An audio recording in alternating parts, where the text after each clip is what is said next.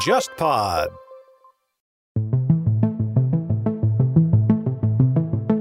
日本国会它分参众两院，参议院呢是不能解散的，众议院呢总理大臣是可以解散的，但是它名义上呢还是天皇宣布的。总理因为是那个行政上的那个最高嘛，他决定解散之后，他还会走个形式，跟天皇报告一下，给个诏书，对吧？说那个根据什么日本国宪法解散国会，这个呢是给到总理大臣的一个权利。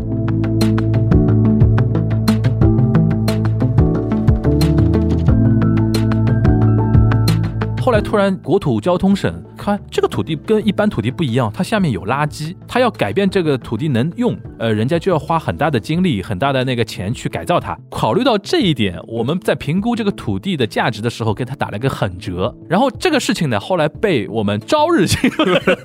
抓到了，然后就成为了所谓的叫“森友学员问题”嘛。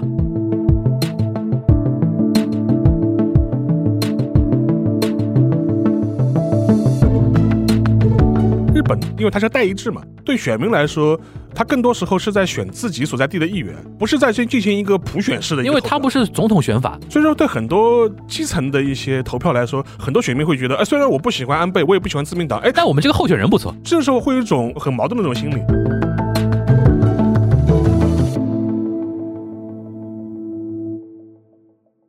大家好，我是樊玉茹。大家好，我是安青，欢迎收听本周的东亚观察局啊。本周节目上线的时候应该是那个十月二十九号吧，嗯对，吧？然后大家懂了嘛，就是因为三十一号是那个投开票，对，因为我们上次在聊那个岸田文雄那一期的时候，那个沙老师已经有说过嘛，说那个呃众议院选举近在眼前，嗯，那话音未落，那就就解散了，对吧？算了，对，但我那天很震惊啊，就是我们那个听友群里边竟然还有很多可能，我觉得是新听友吧，嗯就是说还是会对解散那个动作表示震惊。哎，为什么解散了？然后怎么怎么样？嗯就是说明其实大家对于很多日本的那个政治的那个运行模式，可能还没有说。尤嗯其可能新的听友可能还还没有那么了解，对吧？或者说，即便是老听友，可能我们原来说的还没有那么细，掰成那么碎那种或者感觉。是没有很系统的讲，对对对对嗯对，所以说今天我们借着这一次的那个众议院选举啊，跟大家来呃掰扯掰扯。首先那个传统异能的东西肯定会有，然后也放一点那个科普项的一些一些东西啊，跟大家介绍一下，在日本一个议员如何成长为总理大臣。 这样，那个沙老师，要不先介绍一下这次的那个选举选举的一个情况吧？因为这次它大概是史上大概选战最短的一次选举了吧？是不是最短不知道，但肯定很短，肯定对吧是相对来说比较短嗯，但这个短呢，说是说短也不短了，因为实际上对这个十月初的解散，实际上都是有预期的嘛，因为早就开始做准备了，大家都做准备了。实际上面，呃从那个整个选战的话，如果你要讲之前的酝酿的话，其实从九月份开始就一直在酝酿，嗯因为自从就说是菅义伟宣布他不会再竞选下一任的自民党总裁，这就意味着就是说是整个一个选举的选战就已经基本上定调了嘛，嗯因为这肯定是新任的一个自民党总裁带领自民党去参加那个国会的选举。嗯，而且还众议院的任期本来就摆本来在就那个到了，日本众议院任期是就是理论上是四年了，但实际上面是很少是能地做方，满很的。少有做到四四年的。做满的，而且这一次的话，应该是战后唯一一届就是是做满四年的超期国会，而且还超的，嗯、超就超了那么一一点点，嗯就是说是，呃，实际上面在此之前的，就是日本的那个政坛上面，就是基本上是没有一届国会不是提前解散的。对，呃，大家其实要理解这一点，就是国会解散、众议院解散这件事情，其实对日本政坛来说是一个非常正常的一种嗯政治上的操作。这里边呢，就是我本专业的东西啊，是跟大家说一下。这日本国会，我们平时比较简单的讲法，国会它分参众两院，参议院呢是不能解散的，就是任期是六年嘛，每对三年改选一半嘛。呃半众议院呢，它给予那个总理大臣的权权权权利，利就是说总理大臣是可以解散的。对但是它名义上呢还是天皇宣布的，对，就是总理因为是那个原呃对，就是行政上的那个最高嘛，他决定解散之后，他会走个形式，对跟天皇报告一下，对我解天散皇了，给个诏书，对吧？对说那个根据什么日本国宪法解散国会，对这个呢是给到那个总理大臣的一个权利，对因为他是呃国会内阁制嘛，对就是他对于国会的一个牵制，就是说我是可以解散国会重新选举，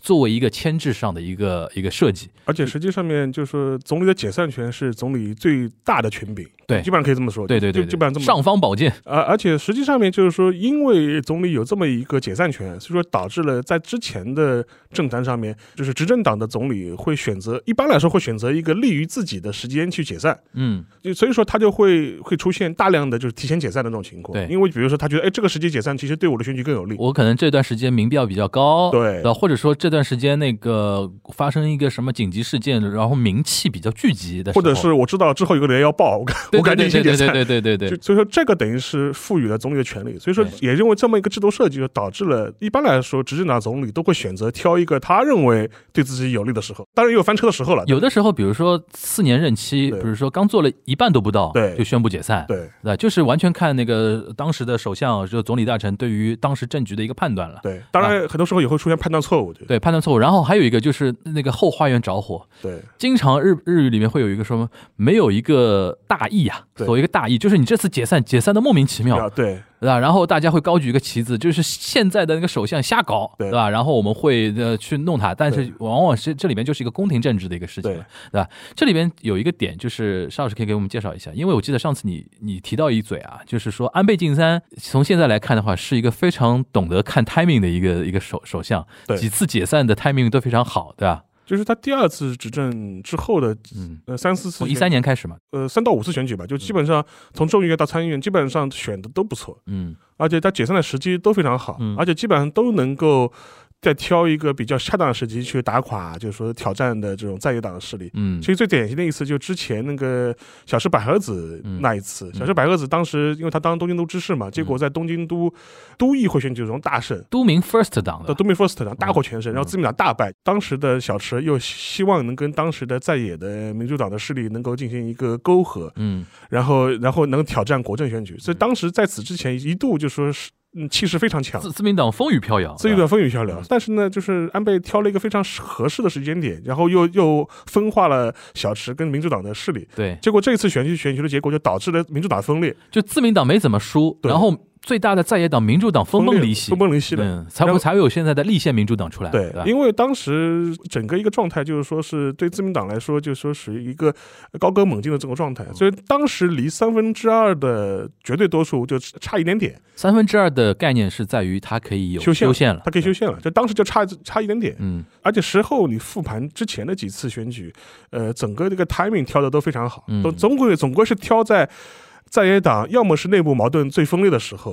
嗯要么是措手不及的时候。嗯所以说像像像小池那次，就是等于是自民呃在野势力还没有完成整合，嗯就，撕内部还在分赃了，还没撕清楚了，对，然后他突然宣布他等于我解是散了偷袭一把，偷袭一把。偷袭一把，对，所以说这个时间点就是非常重要嘛。所以说，呃，像之前回顾菅义伟政权的失败之一嘛，就很多人就会说他当时错过了好几次解散议会的时机。嗯，他其实应该一接手马上就对，在自己人气最高。高的时候因，为本来他他去年刚刚接任的时候，名气有过一段时间，民意支持度是超过百分之七十的嘛。那那个，因为日本媒体经常炒一个概念嘛，就是举年号的那个对大叔，对肯定能当首相。令和大叔，对，当时那个因为平城举那个就是昭和换平城的时候，举新年号平城的那个时候是小渊惠三嘛，对对吧？当时他是那个官官方长官，对，然后他后来当了日本首相，所以说一直有这个说法，说举新年号的那个人是能够当首相的。对所以说当时那个菅义伟在宣布令和的时候，人家就说后面肯定是他嘛。对。然后真的让他当上了之后，那一段时间大家对他的讨论度还很正面嘛。对中文互联网都讨论的嘛。对对，农民的儿子，农民的儿子，对吧？我是日本农民的儿子，我深刻的爱的这个祖国和人 民。就当时他没选择解散议会，对其实现在来看的话，我们复盘来看的话，是一个昏招了。因为对吧啊当时实际上自民党内很多人就提出来说，呃，应该在十一月的时候解散议会，嗯而且甚至有这个类似想法的人有谁呢？就包括河野太郎。嗯河野太郎当时在十月份的时候，在我记得他是在 Twitter 还是是在 Facebook 上做直播的时候，就被人问到这个事情，嗯他一直说哦，如果我是总理的话，我就会在十一月份就是解散提前选举。对对对，包括那个安倍也也发表过类似的看法，他嗯意思说啊，如果是我的话，我可能会在年底或者年初的时候，就是说就我们上海人叫豁领子啊报。领资。嗯结果后来就菅义伟就没有接这个领子。呃嗯，然后，而且事事后你看看的话，他在不断的错过时机，你觉得是为什么呢？嗯，他现在来，我们现在来揣摩一下他，我觉得可能是不是他，他因为有一些天字第一号改革想，当时想的比较好，嗯，比如说像那个资费改革，对，像说这个东西落实之后，是不是我的人名气就更高？然后在这种时间点，如果在带领自民党选赢之后，可能他可以摆脱安倍的阴影，他有没有这种小小九九？也有这种可能。因为如果比如说举例子，如果他在去年年底的时候就是说提前那个解散，嗯，然后那个时候很有可能会被认为你是靠着安倍的余威，对哎对然后是才选赢了这个对比赛，就呃选不是比赛了，选赢选赢了这场那个选战选战嗯。所以说，即便选赢了选战，功劳某种程度上来说也会被记到安倍头上去，对不会记对到我头上去。对他会觉得这个不行，因为最好是我能做出一点政绩出来了，嗯然后能够区别于安倍，对，然后这样的话能利于属于我的威信嘛。其实这个我觉得可能性不低的，因为从事后来看，你看后面他宣布不选那个对总他跟裁安之后他。跟安倍的关哦他系没站啊安倍的那个高市早苗呀对，他站那个河野太郎嘛，对对吧？所以说所以说他的，用我们上海话“抖逼酒对”，就安倍也品出来了，菅义伟你不是真的是想做我的马仔的，对对，还当年是想说当年是想人在发育的，人在屋檐下的，对对对或者是当了首首相之后想法不一样了。就 就反正我到顶了嘛，对也就这样了。对对，所以说从这个角度来说，呃，确实是错过了。当然这是后、后见之明了。嗯后面的有些事情也当然也是超出他的预期，就比如说日本疫情的反复，一反复，第四然第四波后奥运会的奥运事情会，比对如说他第四波的时候，他不可能在那个时候宣布解散议会的，对对对对，而且他他妈也没想到那个奥运会开幕式能办的那么呃阴间，对，或者是奥运会总体来说没有对给他带来就是哎人望嘛。基本上没有带来一个特别正明面显正的，面好像正就面那的十十五天，稍微大家太平一点，没人去讨论政治的东西了而。且他民众的这好感更多也只是对运动员或者是奥运会本对身，对对对，而对你这个菅义伟政权他没有什么任何好对看，对对对或者所以说民调上面也没有任何起色嘛。对对对，所以说说这个这点来看的话，就是说确实是错过了过去一年唯一的解散时机，就是去年底和年初的这段时间。嗯嗯嗯嗯，所以说这是菅义伟的一个情况啊。对那现在呃换成岸田文雄呢，首先时间上他不得不解散，对哦四年到期到了。期了，这法定对吧到期了。还有一个呢，就是我觉得他也有点吸取教训了，嗯，就是趁现在，虽然他是可能战后来说低民调发足。对低民调，就是一开始当首相的时候，因为照理说刚当首相的人，你的民调往往是会冲一波高高点的，对，但即便如此，他都是战后可能是说第三低的，好像是说对对吧？但但是他可能判断说，即便如此的话，还能一战，对，还能一战。然后关于这个战的情况呢，我们上次也其实有提过，就对他现在来说的话，其实小输就是赢，嗯对，吧？就基本上我们觉得整个这一次选举的话，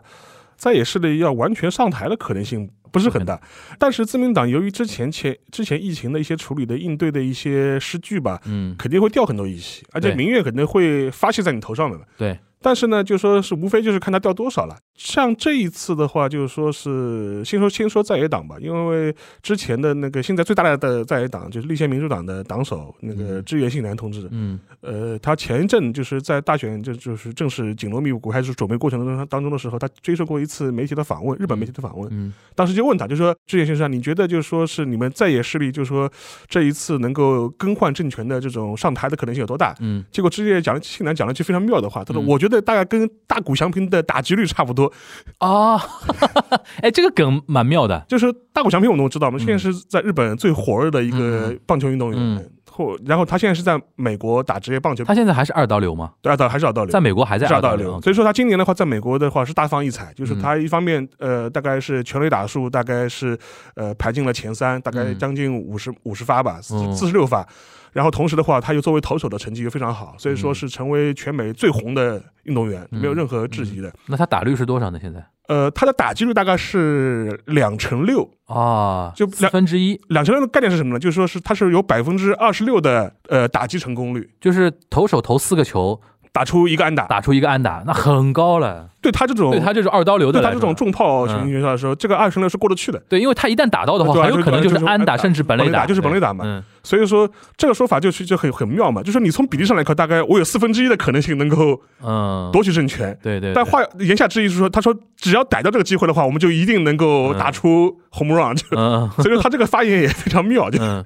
而且还给人感觉很很生动。岸田被人诟病的一点就是聊半天不知道在说在说什么，对对对，因为知野新男这种人，他是律师出身嘛，对人权律人师权律师人权出嗯律师出身， 常年选战，然后经常是那个，因为日本选战，大家不知道有没有去日本旅游过的人，嗯可能会有这个机会碰到过，对，就在车站车前站前，拿一个啤酒箱的那个箱子，然后站上去。对，然后后面两两面旗子，对然后印的是自己那个加油的那个动作，海报对吧？海报，然后名字对吧？写在那个，然后你就拿着一个麦克风就开始讲了。对，然后日本人呢也不理他， 但但但走来走去，因为一般来讲的话，除非你是政治明星，对，或者说是一个已经在内阁的那个明星的那个大臣臣或者说首相对来的话，会有那些拥趸会来听来听的。对基本上尤其像早晨啊，或者因为他们会选择早晨通勤的时候上。下班的时因候为，车车站人最多的时候就那个时候嘛，对对上下班的时候他们去演讲的话，大家日本没人没空，日日本人整体上是对政治很冷感的，对。然后再加上你在这种时候没人理你，在但走他来走们的去，他们的目的嘛，也是更多混个脸熟，对，但是知道呢我这个名字，但是那种地方呢，特别锻炼一个人的口条，对对对，因为他们真的是可以二十分钟、三十分钟不停的讲，不打嗝了的，哎，就是在那边讲了个三十分钟的话对。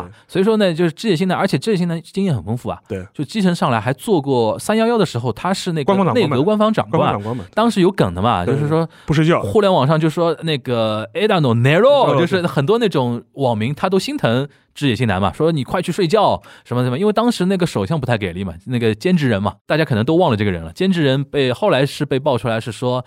就是非常不成熟，在那种国家危急存亡的关头，经常还发脾气，还怎么样？但是但呢，是显得志野比较成熟一点，但是呢，就说是坚持人，他最近的名声望呢又有所好转，是吧？就很多人会反反过来会觉得啊，毕竟那个时候是嗯压力很大，压力很大，嗯也谁也没碰到过这种事情。对对对对，志野呢是经历过很多的那种选战，然后同时而呢且是口条非常好的一个而且人。他面相还可以，佛像啊，你看他耳耳朵，耳垂很大，他那个耳垂垂大到到我， 对对对对，他他是有佛像的一个人啊所。以说是这么一个状态。但嗯但他这个表态嘛，就给给你感觉，他说既没有说嗯哎呀我们一定要赢这玩个种，梗吧，就是另但另外一方面就显显示我们虽然呃希望不大，但是我们还是有信心要对有对有所突破，就是对对对。但是现在横亘在那个在野党面前的一个重大的问题，就是好像自民党也，你现在也揪不出自民党特别特别严重的一些问题。呃，这个嘛，就是现在的话，就是说，你看这一次就是。几个日本主要媒体他做的民调的话，嗯基本上都是在关心几个问题啊，就是新冠疫情的应对和经济复苏，反而不是排名第一的，嗯，就是选民最关心的问题是森友问题。呃森友问题其实就是直指安倍晋三的问题。对对吧？这个森友学园呢，就是原来他是应该在大阪那边吧，拿了一片那个国有的土地，土地，对土地，然后本来是要造什么幼儿园啊、什么小学啊，其实是森友加计学院两个学校的问题。两个学校的问题，对先说森友啊，森友就是他拿了一个国有国有国有土地，然后呢，这个老板呢，就是背后的理事长就是那个一对夫妇嘛，对这对夫妇就是非常大板，就是那种商人的那种嘴脸，对吧？对然后呢，他们特别怎么会应用一些日本国内的一些怎么说官场的潜规则吧？首先呢，他走右翼路线，对然后那个幼儿园的那个，因为他原来别别的地方已经有幼儿园了，对他要扩建嘛，对吧？然后造新的幼儿园，然后。教那些幼儿园的园童背那种什么教育是赤语语，教育赤语那个沙老师跟我们介绍一下什就么玩意是儿？明治维新之后，当时为了宣扬忠君爱国，嗯，呃然后就然后就搞了一套，就是说是你可以把它理解成这种语录，爱国读本，啊爱国就是读本爱爱国读本。然后这个当然后以那个天皇的呃口谕的名义，嗯就是等于是敕谕的名义，就是说下发下来，就要求所有的各个学校都要去读军呃教育敕谕，就是这说是军国主义时代啊。军国主义时代爱国读本。对，嗯，然后这个东西呢，在现在呢有非常强烈的极右翼色彩。对对对，而且而且基本上很长一段时间，在日本战后是非常犯忌讳的，就对是对说对是，taboo 嘛，因为对他们他们他们他们保管这个叫 taboo。然后这个东西呢，它而且被教育去的时候，他网上有一段视频嘛，嗯，请那个安倍，太太呃，他老婆叫什么来着？昭惠昭惠啊，安倍昭惠阿 K 去现场去听，听然后我们昭惠夫人听完之后呢，泪流满面感动的，流擦拭眼泪，对说我回去一定会跟安倍对就是说这个事情对跟我的的。我我们我们森友学员那么呃努力的在培养日本的下一代，然后怎么怎么，然后呢，那个老老板呢就把这个视频呢就是拍下来，拍拍下来，然后放在自己的 homepage 上面，然后呢还给那个安倍昭惠一个名誉理事长名的利哦身是这样份，身份对。然后呢，他用这个这一套东西呢去套国有资源。怎么叫套国有资源？他在申请国有土地的时候呢，如果是凭一般的土地，你要把它拿下来，这块土地比如说卖十亿日元对的话，后来突然突然那个国土交通省对，大家看，哎，这个土地跟一般土地不一样，它下面有垃圾，对他处理垃圾，他要处理垃圾的，他要改变这个土地能用。之前那个呃森友学员，呃，人家就要花很大的精力、很大的那个钱去改造它。对那个国土交通省的官员说，考虑到这一点，我们在评估这个土地的价值的时候，给他打了个狠折，折扣是很折了，打到大概是骨折了已就经是两两三折，就是对两三折，打到骨折了已经是，对然后转让给他了。对然后这个事情呢，后来被我们朝日新闻，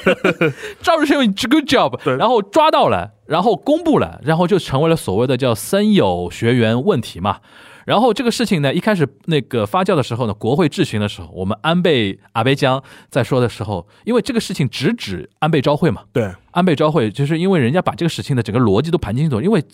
这两年那个朝日新闻压力很大的对，因为吉右一经常攻击他，那个哎呀哎呀，你们朝日新闻可以关掉啦，经常那吧拖我们阿倍江的后腿啊什么什么的，所以说他们找资料的时候非常严谨，对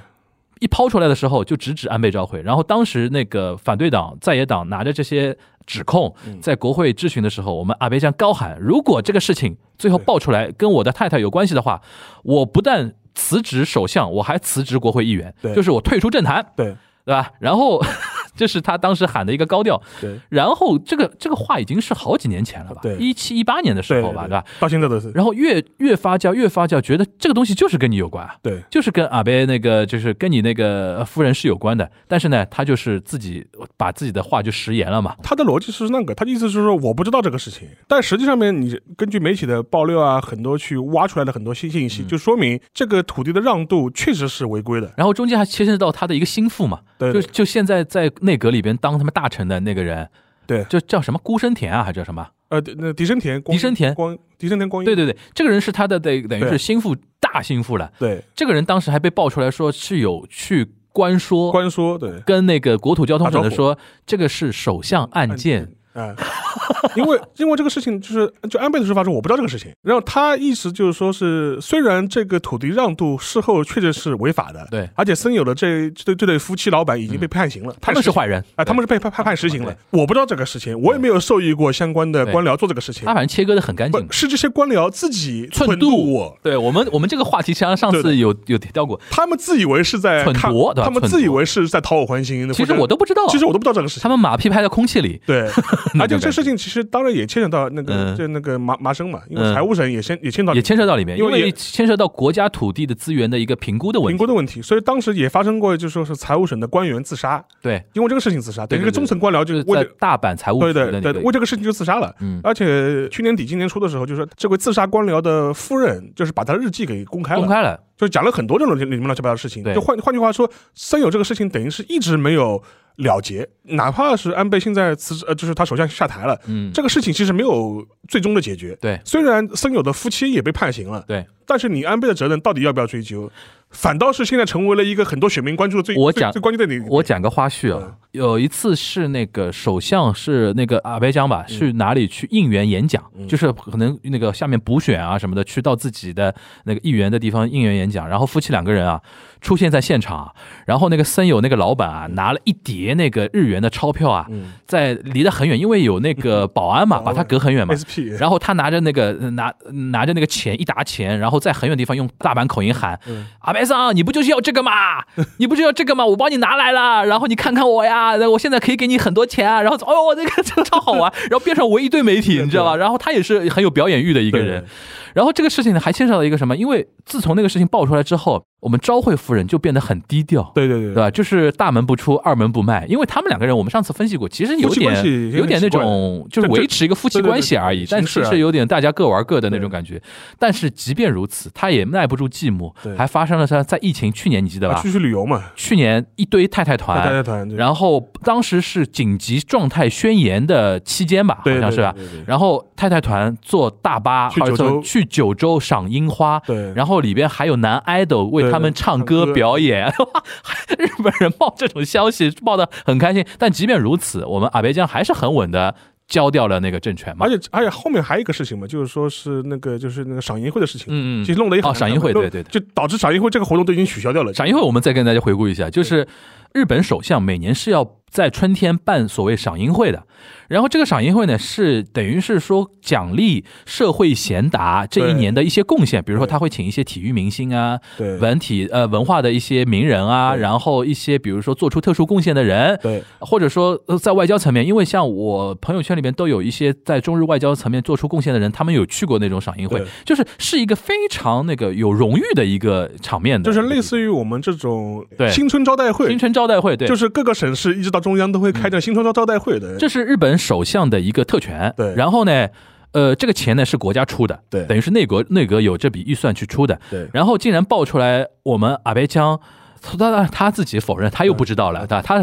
因为他的选区是山口县嘛山，口县的，竟然会有山口县的他的那个后援会组织，会让当地支持阿贝江的一些老头老太太啊，对或者说一些庄 脚，对吧？然后组织旅游团，对先到那个东京帝国饭店帝国饭店住一晚，注意完。然后第二天去参加赏樱会，然后第二第二天赏樱会完了之后，大家开开心心再回去，对中间所有的钱对都是报销的，对，对吧？然后这个事情呢，也 也被朝日新闻抓到而了，且招惹之前还还去那个帝国饭店还打电话给帝国饭店，对 账单，你们你就是，太狠了就是你们这样搞一个晚上开个 party，哎住一个晚上多少钱？因为他很多资料是被眯掉的逼。掉了，对毁掉了毁掉然后朝日新闻记者打电话给那个帝国饭店说：“哎，我想办一个 party 的多少话，人有多少大人概有多一少百个人的话，你这边是大概要、呃、怎么样的预算？”对然后像人家说你是在哪个厅办啊？对 然后餐食是怎么样的，然后大概报了一个预算给他，然后这个作为一个证依据，据然后也是也出来嘛， 对。这反正就是说日本媒体爆料的那个节奏也蛮狠的。所以说这个事情其实弄得安倍也很狼狈。那个好像是他认下来了，就是说对他错认下来了错了，因为这个东西是呃赖不掉，然后后来这个事情的话，是到去年年底的时候，日本的检察机关给予的处分是不起诉处分，对不起诉处分，就是只起诉了他的政治秘书。对，反正就把他跟秘书背锅了秘他秘书背锅嘛。他的秘他的秘书背锅了，对他意思是说啊，这种这种技术上操作的细节都是我秘书管的，所以秘说书管那个议员叫先生嘛，先对啊先生嘛，一般都是先生先生出事儿，对秘书背背锅秘嘛，书背锅。对这不对这后来这个事情就是最后日本检方是给予安倍不起诉处分，对，然后让不就把他那个秘书给抓去背锅了，然后好像现在是说赏樱会以后就不办了，对不吧？要取消了，就嗯没就没有了，就对对至少以会不会不会恢复不知道，反正现在是取消了，所以这个事情就弄得非常尴尬。就我们介绍那么多背景知识，回过来就还是回到沙老师刚才那那那句话，就是你的你刚才是提到说，现在的民意调查显示，就关注的细题，日本选民现在在这次选举中甚至不关心民生经济了。就排第二位，排第二位，第一名就是森友加计学员和赏樱会一系或列者一系列的事情，对，你呃比如说岸田文雄啊，呃或者行政说权怎么处理？或者说你各党的党首，对你们如果当选首相怎么，处理你会怎么处理？其实这个事情就直指说你跟安倍是不是要切割，你跟他的一个关系，因为在野党肯定会严肃处理的是啊的嘛，。而且与与之相对的就是一个调查，就是说是很多人就说是对那个新政权的期待是什么？能够摆脱安倍菅义伟路线，嗯，呃，也是排名第一的，嗯就超过三分之二的受访的民众都说希望新政权能够摆脱安倍和菅义伟的路线。嗯所以换句话说，大家就是经过安倍长期长期政权之后，都觉得要求新求变，就不管好坏，我们要我们要变一变。嗯，但这里边呢，跟大家补充一个背景知识啊，即便你看上去现在这个数字那么热闹啊对。很有可能选选出来还是那个屌样子，为什么呢？因为自民党大多数的那种支持者啊，他是不会接受采访的，或者说对接受采访他也不会说自己的真实想法的。对，但是呢，投呢还是投给自民党。啊对，而而且还有一个问题，就是说是因为日本，因为它是代议制嘛，对选民来说，他更多时候是在选自己所在地的议员，不是在进进行一个普选式的一个因投票。为他不是总统选法，所以说对很多基层的一些投票来说，很多选民会觉得，哎，虽然我不喜欢安倍，我也不喜欢自民党，哎，但我们这个候选人不错。这时候会有一种很矛盾的这种心理。对当然了，就是说是在日本的这种政治制度里面也，也分两票，嗯一票是投给地方的选选举票，还有一个是投给一个全国政党票。对，这里边呢要跟大家普科普一个知识嗯了，就是我们刚才提到参众两院，参议院是不改选的，对，就选选完的。然后呢，但是呢，一般来说的话，日本政治这理论上来讲啊，国会参众两院权力都是平等的。对但是呢，一般我们理解的话，众议院议员可能会更像一个实权派的一些人，因为参议院更像那种社会贤达，然后有对一些那个怎么说呢，有一些名誉的人，对然后招到我的党的麾下，然后提升我党的一些格调面孔、颜对值，嗯对吧？或者怎么样格调啊，或者说一些逼格啊，或者怎么样。因为他们不能解散，然后选完一直这样一直选一直选，然后呢，众议员呢是要讲选战的，对，因为经常是要这样选上去的。然后选的时候分两两票，刚才刚才邵老师提到的，一票就是小选举区一票制，就是投你所在选举区的一个候选议人员候选人。对，这是一票还有一个呢，就是一个叫政党票，呃政党票，比例代表政政党票对，这是投政党的。对，这个呢，其实这个制度的设计呢，是为了平衡刚才那个说，你对不要只投所在地区的候选人，你要选择党，这个党的面孔卡欧也很重要或者。这个党的意识形态，你同意对吧意？识形态，你同意吧？这个是体现在比例里边的。对但是呢，这个比例呢，的确它的那个数量不是很多，对，主流还是在投那个小选举区那对那里的。呃，你像那个山本太郎太郎，他当时就是为了拱自己的那个呃几个候选人嘛，能够进参议院，因为像山本太郎他那么小的那个党啊，他令和新选组他他现在还叫令和新选组嘛对，哎，令和新选组你不可能在小选举区赢的，对你只在全国范围，你可能是拼那个比例比例比例代代表比例代表，所以说他当时最狠的一点就是我山本太郎是最有名吧，对我然后我推的几个人没有名气吧，对但是呢，他我最带狠的一点就是他每个政党在选举之前先要推一个名簿，对这个名簿呢是按排名来的，是就的比如说呃，比如说我令和呃令和新选组，对我推一个名簿就是十个候选人，对然后排名第一是谁谁谁，排名第二谁谁谁，排名第三谁谁谁，按照我令和新选组的那个得票比例，比例，然后从你的排名来依次往下顺。对比如说这次最后比例出来，你令和新选组能获选三个人，对那就是第一名、第第二名、名、第三名，第三名对。然后当时山本太郎最狠的就是说，我把自己排在很后面。对他如果排在第一名的话，他他现在还是国会议员。他其实山本太郎现在不是国会议员啊，对对对但是就因为他这么干，他把自己排在第三还是第四？对因为他判断就是说，这后面几个人就是这些社会贤达，如果不排在前面的话，可能选不上去，选不上去。我把自己排在第四我，压正嘛，我对压正压阵。第二个，我可以跟我的选民呼吁，对，大家一定一定要要。投，你可以小选举区不投我，但是政党票一定要投我，这样我我大家让我上本太郎也能上，对能上，这样我可以母鸡带小鸡，前对三名都可以上。他，所这以里他后来那一次的，就是那个就上一轮的，一八年那个那个参议院的时候，嗯当时他通过这个战术的话，都是把三个人就是拱进了那个参议院嘛，那嗯他自己没有进那个对参议参议院，而且他他他的候选人都很极端的，都是那种什么身体不健全啊，呃，就是他什么有两个非常创纪录的人，是嗯两个是那个残障重度残障重度人残障障，人进进国会都要别人帮忙的那种。他重他重度到什么程度？他等于是脖子以下去瘫痪的。对对对就，脖子以下瘫痪，就跟那个霍金一样的，这这嗯这这这种状这种状态，嗯，所以说这也是创了当时那个国会的就是先例嘛，以嗯前没有从来没有过这样的候选人开。会的时候要有保安把人抬抬进去去的的对那种感觉。所以说这这是一个非常有意思的这个特点了。在这一次选举当中呢，等于是可以简单说一下这次选举的一个现在情况啊，就是说是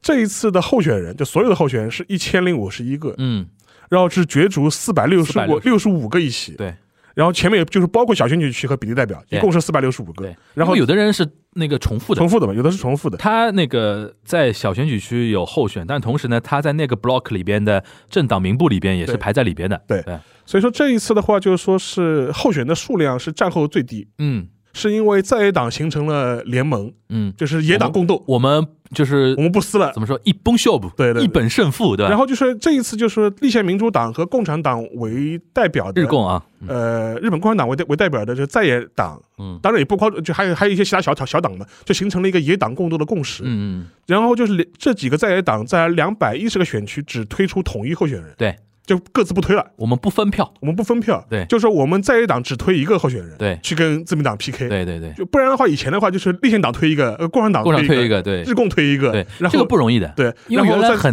原来很难融合整合日共对的的那个资源的，对所以说就是等于是就是摆明了态势是跟那个自民党进行对决嘛，嗯就是所以说这是形成了一个野党共斗的这样态势，这也是导致了为什么就是说这一次的候选人相对来说会比较少。嗯最近的民调就是说是结果都显得非常微妙嗯了，就是说，呃，我看到共同社和那个日经的一些民调。大概是显示出，就是说自公政权，就是现在的这这现在的执政联盟是也是一个联合执政，是自民党和公民党的联合政权。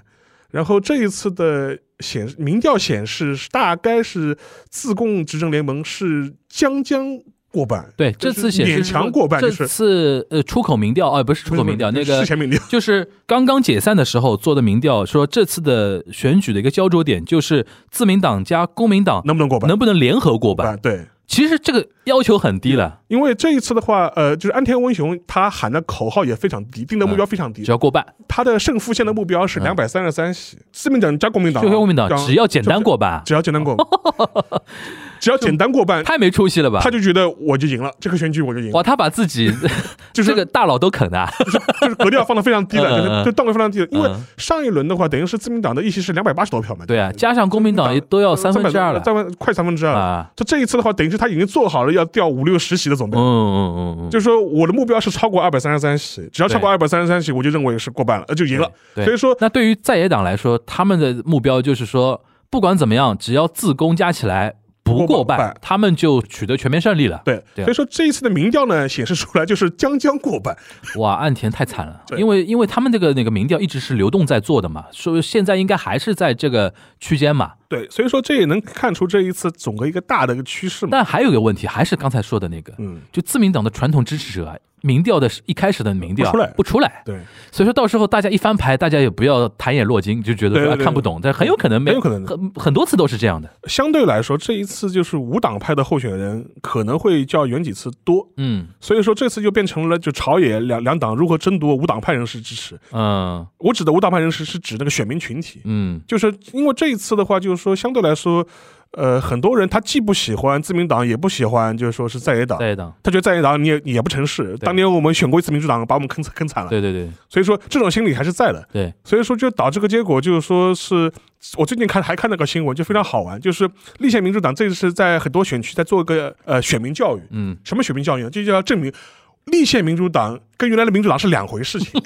就是大大大家写写写选票的时候，千万不要写民主党，要写立宪民主党对、对对，因为那个呃，有一个叫国民新党吧，国民新党，对啊吧？对他们好像是说简简说都是变成民主党了嘛，对对吧？其实他们两个属于同源嘛，同源就对。原来那个民主党分裂出来对的对嘛，，所以说这一次的话，就是说基本上是就看就是当中的这批中间选民庞大的中间选民群体嗯。会怎么倒了。那我们来看一下那个可能出现的几种剧本吧。嗯就三十一号一翻牌啊，嗯首先第一种就是自民党大获全胜，对就是说没有想象中输的那么惨啊，或者怎么样啊。嗯但是，但但但我觉得啊，他所谓的大获全胜，也是我之前说的所谓的小输。对，就是他肯定比两百八十几席肯定会少一肯点，定会不少然你这个岸田文雄这个民民调也在做假的了，对不对，对吧？肯定会少一点。但是呢，他如果单独过半，就是不加国民党，党他也超超过过二百三十230几，甚至说他能只掉一二十席的话就，是我我选出了一个两百七，就是对于一个岸田来讲已经很满意，可以接受，完全可以接对受。吧？而且你是甚至是一个强势的首对相了，对证明是说你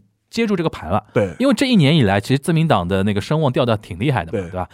如果是这样的话，嗯我们来看看那个日本政局，就是呃首先岸田就是稳了，但岸田有可能就会彻底能够摆脱安倍的阴影。彻底摆脱吗？呃，就是如果他这次选一定程度上一会摆定一脱，定摆程度摆，因为他当时当选总裁的时候，我们当时也说了很卑微很了已卑经。微了，很卑是很卑微了，就是呃这么自己他妈周边全是塞了安倍的人，就是对对岸田派都不能塞人，然后对塞了很多细田派啊，对对然后麻生派的人，然后我们安倍江还说，嗯，我我相是当很不满意，对，所以说如果这一次选举结结果来说是比较好，嗯，呃，岸田说不定更有底气去跟包括麻生、包括安倍这批党内大佬就是叫板了，就是至少平等了。就是平等了。对啊你们不要在后面就是垂帘听政了，就是。对，那在野党呢？在野党就是反正也没 差，在野党也可以说我们没有输呀，就是我们甚至我们一起比上次多了呀。毕竟是你少了一二十席嘛。对，吧是你少了一二十席啊，对对对我们多了一二十席啊。对对对就就是说这个结果是属于。呃，双方都可以接受，都可以接受我就说指的双方是岸田对哎政权和在野党都可以接受。岸田绝对接受，然后在野党稍有小失望。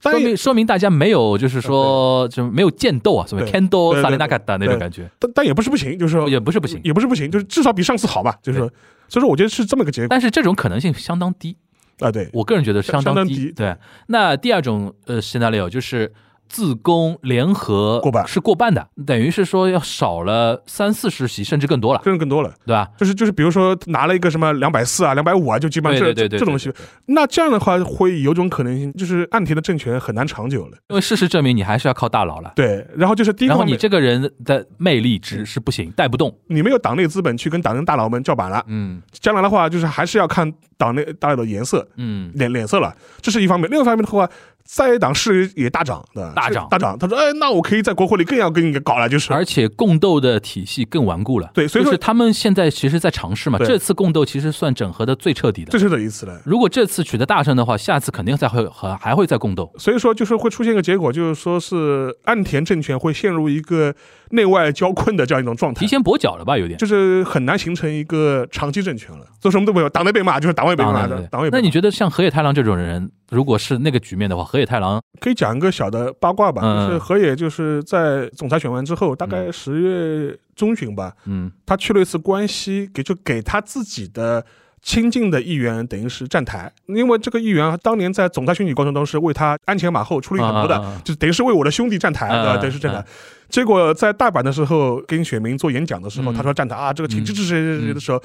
不说万人空巷吧，也是千人空巷，呃，挺火热的。挺火热的。啊，而且还还有很多就是就市民就公开喊，我想起来对了，对，我想起来了，还有那种中学就生，就在喊，因为中学生是上 YouTube 的，对上对 Twitter 对对的，对他们虽然手里没有票，对但是他们很是气氛组。。对，可以帮你造势对对对就甚至有人在现场喊，他说对下一任总理就是应该是 你名气可用啊，名气可以，名名气气名可气以，可名用。气可但以。如果是这种状态，就是说自民党输的比较多的话，对，那我觉得河野太郎他会觉得很有信心了。而且这就回到我前面上次聊到那个总裁选举了嘛，嗯就说你们自己那个是得意忘形啊，觉得换甘田也能够去选举，对啊看果然这这这翻车了吧？对对对还是要我河野出来对为自民党就说注入新鲜的这种血液。嗯，然后像什么小泉那个近次郎也很开心。因为当时小泉跟那个河野就形成同盟之后对，他们还组织了一个团体，嗯，名字叫什么“党风一心会搞搞搞得像像想搞新派法一样的”，。呃 党嗯风一心会嗯就是说，然后呃哎但有个问题，我突然想到了，支持他们的很多是青青壮年议员，青壮年，很有可能调到五六十十就调他们身上，是啊是啊是啊，对吧？是啊因为老兵是不会输的。对啊，就有因为有有有组织系统支支持，对啊，而且你像这次不是那天安倍很骚的发了个 Twitter 说，时隔十十七年重新回到自己山口县的那个选举区进行一个出发仪式嘛，对对因为他们会回到自己的选对对对对区对进行那个精神喊话，对对哎哎哦那种的那支种持壮感行觉。壮行，他说，时隔十七年再次回到那个地方，就是不忘初心，你可以想，那个地方怎么可能选不上安倍啊？对对，他他躺着都能选。谈躺上去的，对吧？但是像那个支持河野的那些青壮年，因为他们当时为什么支持河野，就觉得岸田当总裁的话带不动我们，带不动我们，我们可能会下次会落选。对但现在有个问题，就比如说，如果真的是落选那么多人的话，对很有可能就这批人 就没有资格了，对对吧？所以说河野也很也很纠结，对对吧？他自己的支持的力量就往下掉嘛，对吧？他不可能说我只靠民民意这么这么支持，所以说也很纠结的一件事情。所以说这个呢，就是嗯，就是看这一次具体的一些选举结果了。因为还有一个嘛，就是说是对于这次的自自民党来说，就是说。确实，某种程度来说，确实是错过了一个 党心、党风一心的这样一种 这种机会了。嗯然后我觉得就是说是，尤其是这些年的，就是说日本的一些人口结构啊，一些选民的一些心理啊，也确确实实较二三十年的以前，也确确实实发生了一些变化。我举个例子啊，嗯就是最近宣布解散之后嗯，进入大选之后，就是有二三十个日本一线、一二线的呃男女明星拍了一个公益广告，就是号召年轻人要出大家来去投票嘛，又去投票，嗯而且这个投票里就是有谁有那个小栗旬，然后什么那个桥本环奈，嗯对，什么，就是一看就针对年轻人，然后是一堆就说是最当红的，非常一二十 fresh 嗯的，非常 fresh 的人，而且当时他们还公开的，等于是做了一个声明，意思就是说。这个呃广告是我们自己，我们是合资拍的，嗯，就没有拿政府的没有钱拿任何政党的钱，也没拿政府的钱，没没拿政政府府的的钱嗯钱，就是我们自己拍的，就说是希望大家能够出来投这个票。哎，但是你觉得这个受他们影响出来投票的人，如果真的我们算票数的话，你觉得对谁有利啊？ 我觉得对在野党有利有吧？ 对 对对，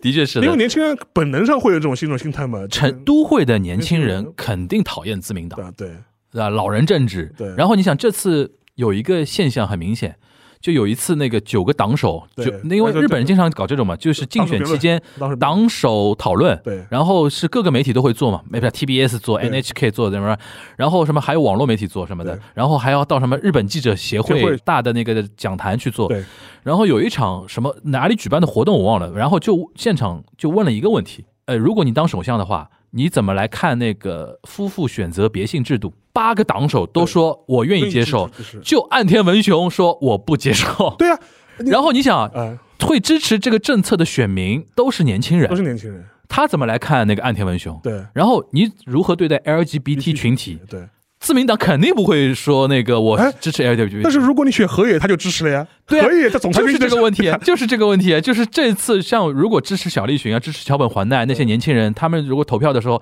其实也是看那个政策的啊嘛。，自民党的政策看不下去的呀，就对于年轻人来说，就是我其就补充一句啊，就是河野太郎在总裁选举的时候就谈到这个议题的嗯话对，的第一支持夫妇别姓，他没有任何负担，对呃 第一支持父母节，第二支持就是同性婚姻，对 LGBT 群 LGBT 体群体，我要支持。对所以当时这个事情还引发了很多欧美媒体的关注嘛，对就对觉得啊，那个老气沉沉的自民党里面居然有这么一个候选人啊对，对会什么？所以当时我记得哭江贵文就说一句话嘛，对他说如果河野上台当总裁的话，在在野党就要被消灭因了。为在呢，因为你们所有的政策主张，我都河野接受都吃得下去我的，都吃这样吃了。 所以说自民党也错过了一个一个时间窗口吧，我觉所得以。说，我觉得这个呢，就是就很难说了。嗯当然，这在这一次选举可能只是一个开头，或者是刚刚有所显现。嗯那后面后面再选的话，可能就是整个一个世代的想法又完全不嗯一样了。对对对嗯另，外还有一个指标，大家也可以做个参考，就是这一次就是众议员的候选人当里嗯面，当然我们前面讲到一千零几个，这个一百一千零五十六个这个候选人里候选人里面，女性候选人大家可以猜猜有多少应该很少吧，啊？对啊，你猜嘛？三百多吧，差不多。你猜，哎你按比例猜，我们按比例猜，七三开，差不多吧？再猜，二八开啊？再猜，一九开吗？女性候选人只有百分之十七点七，哦，那就还不到二八开，还不到吧？嗯。然后我们再看一看，就是说几个主要政党里面的嗯女性候选人的比嗯例啊，嗯，大家可以猜一猜哪一个政党的女性候选人比例最高？日本共产党没错，对吧？百分之三十五点四。哎，日共日共这两年那个女左得性很女女性票很很多的，就说是那个日共的候选人里面是百分之三十五点四。差不多能到四六开了。四六开是对女是是女性候选对人，然后是就第二高的是那个国民民主党，国民民主党，国民民主党百分之二十九点六，对就百三七开，对然后再往后面是那个立宪民主党嘛，立宪民主党，对百分之十八点三，就这个这个就是光谱就在啊左边，自民党是多少？自民党我估计到十五顶多了，百分百分之五，百分之九点八，九点百分之十 不到，十都不到，一九开都不到，一九开都不到，哎呀，所以说你就看出来这个老昭和老男人对，的底色了。 因为我觉得这个还是能够很明显很反、明显很反明显映出很这个明显党的意识形态是所不一以样的。说，你像那个桥本环奈他们这些演艺明星出来，他们能那喊出来的那些票、催出来那些票，绝大多数是会灌到在野党里面去的。是的，所以说对啊从这点角度来说的话，当然这次选举就跟还是重复一下，就是说，你想啊，一方面是桥我插一句啊嗯，一面是桥本环奈催出来的票，嗯，一面是百田尚树催出来的，对对，呃就是就是 面目可憎。嗯，所以说我觉得未必在这一次选举中就能够被彻底的反映出来，嗯，但是的话，说不定会开个头，对，我觉得日本也差不多到了一个世代交替的一个嗯社交交替的时时候代。对，。所以说我觉得这一次选举的话，大家可以看看了。当然，我们前面两预测两种嘛，一种是就是岸田稳住阵脚的，嗯，就是还有一个第三个 scenario 来了，，叫自贡不过就关，是自贡不过版。对，哎呦，这精彩了就！乱了，就这精彩了！对那你想共斗的党能不能想形成九十年代那种八党同盟？我觉得很难吧，很。难很难很难。他们能共斗选选，但是组成联合政权太难了吧？我我觉得啊，就说是虽然现在就说是立宪民主党跟共产党日共啊了，就形成了一个。呃，嗯共共斗斗的这样一种结构，嗯但是他们没有做好执政执政准备，嗯，那就有意思了。嗯，因为日本必须是要形成过半才能组阁嘛对啊，如果自民党加公民党都不过半，对，那谁加进去的问题，就对要形成像德国一样的，就对是对对红绿灯那种那种，就是现在德三国，色现三在德色国盘啊还，现在德国在盘嘛，对，三色怎么盘嘛？对对对，就是如果这样的话，哎呦，日本好像还没出现过这种情况。就是 因为因为因为原来自民党不过独大半，是因为有小泽一郎这样的人把八个党整合起来了。对对对，我们还能组成一个就是过半的一个政治联合体吧，对，然后去阻隔。这次如果真的出现这种局面的话，你觉得像日共和立宪民主党从现在来看的话，因为现在没有这个选项摆在对面前嘛，你觉得可能容得起来吧？像九十年代初那种，我就用不起来，容不起来，那怎么办呢？那是是那就是从在一些小党派里边要再抓几个，对对对到那个自公联自合公联合体吧。这里边最有可能的应该是维新吧，维新对，维新是最有可能加到因这为里比边较的右嘛，相对来说啊比较保守嘛，那就是自贡为，对对吧？如果自贡为再不过门， 那就是乱了，日本日本就乱了。因为这样的话，就说是就是虽然现在嗯野党共斗了，嗯，但是我就跟前面讲了，他们没有做好执政准备，啊对，他而且们他内心内心都没想过这内个事心都儿，没想过这个事情，因为小泽小贼郎当时是有这个野心的，对。对吧？现所在以他们所我以觉得所以我觉得这些现在同志也没想过，就真的要执政这个问题。他如果真的像他说的那个什么那个大谷翔平百分之二十五让他撞到了，对他都没想过那个那个板子，我估计对，所以说我觉得从这个角度来说的话，是一个非常混乱的状态， 好玩呀， 是非常混乱。那很好玩。但这个呢，就是这种可能性也是存在的。可是因为为如果是现在按照如果说自贡加起来过半不过半是一个舆论的一个那个民意调查的一个焦点的话，万一就是理论上是可能这种这种可对啊，能性是的，啊，是啊，那因为那因就为那就日本好玩了。因为安田文雄给自己画的及格线就是二百三十三期嘛，对，而且而哪且他应该马上就下台了吧？对啊，是啊，马上下台。他如果自贡再不过半，呃，呃肯定下台，肯定下台了这第一点啊，自公政权如果不过半，嗯安田肯定下台，肯定下台百分之百下台，对，而且也成为史上任最期短命的吧，最短命战哦后最之短一吧，之一之嗯，之之一。，第二点的话就是阻隔很麻烦，自民党内就是开始要要盘了，就几个党拉哪个过来？那哪个过来盘了？应该是维新。对如果这样的话，肯定是维新。但是维新一旦进来的话，维新那帮人也不是好伺候的对。对对对，也是桥本对彻对对这种人，路子很野的对吧？路子很野的，然后肯定到时候叫来，就是说我要什么位置，我要什么位置，而且还有一个情况就他是变说，关键少数了嘛，还有一个情况就是会导致这个政权非常不稳定，肯定不稳定，非常不稳定，就一有风吹草动，政局就要乱一乱。谁敢接手啊？对，且不说就是几个党派之间执政执政联盟内部就是发生了一些嗯嗯分裂啊、或利益的纷争啊，如果你的那个过半数的议席正好是压在二百三十三、二百四、二百四这样的位置的话，就比如说万一关键少有数关万键一有个议员什么出个什么事了，对对对那你的你的优势可能就没有了。对对对，哇，这个这个就太那个吓人了，这个东西对的，所以说我觉得这个这这个，当然从我们看戏的角度来说，也肯定是这样最算热闹，做人最我热可以闹做一年的节目。 然后你想，如果这样的话，没人敢接手这个烫手山芋。当然是有你说我们你说河野谁敢我们我们河野出来力挽狂澜，有道理，马上解散。马上解散。对对，如果我是河野的话，这这这这种情况你们都不敢来对吧？我来，对然后重新，因为他他只要到时候三党联合政权，他把自己盘成首相的话对，他就能解散了。对一旦解散以后，我再选重解散，然后我的政策全面把你们那个在野党这个给吃掉，对，力挽狂澜，这个可以的力，挽狂澜，这个可以的。然后日本自民党那些大佬退出退出历史舞台。从此进入历史山洞，对对对吧，一扫而光嘛，对对，扫啊进了扫进历史的垃圾堆，扫进历史的这是最极端的一个这是最这是最极端的一个 scenario 了最。最但这个最好看，对对。但最好看，但是我觉得很我现在判断下来，冷拉回静来判断，第二种，第二种，第二种是最有可能的，就是自攻加起来勉简强过半， 勉强过半，对简单过半，对然后就岸田文雄这一年会做的非常难受，然后岸田政权就是短短命化，短命肯定会是会有短命的。对然后他做什么，他其实什么都不能做了，对，就什么都不能做了，这一年什么都不能做。对他稍微比如说上往左偏一点点呢，然后被党内一帮人就骂被，党那帮人骂，然后稍微往右偏一点点呢，再也党骂他，白白骂他了，对， 是的。然后他就非常难了，这个是事情的。，哎，好吧，我们那个岸田文雄，我们帮他命已经算好了，对对，那就基本上就就按照是就是基本上就按照这个 A、路 B、子。 C 是三种可能性对，A、B、C 第二种可能性是最高的第。二种可能性最第二种可能性，大家可以稍微期待一下啊。好，那个我们今天那个这一期时间没有非常长啊，那个跟大家稍微盘了一下现在那个，因为这期有个好处，大家听到这边的话，你稍稍微再等个两天，结果就出来了，结果就出来结果了就。出来了，然后就要看我们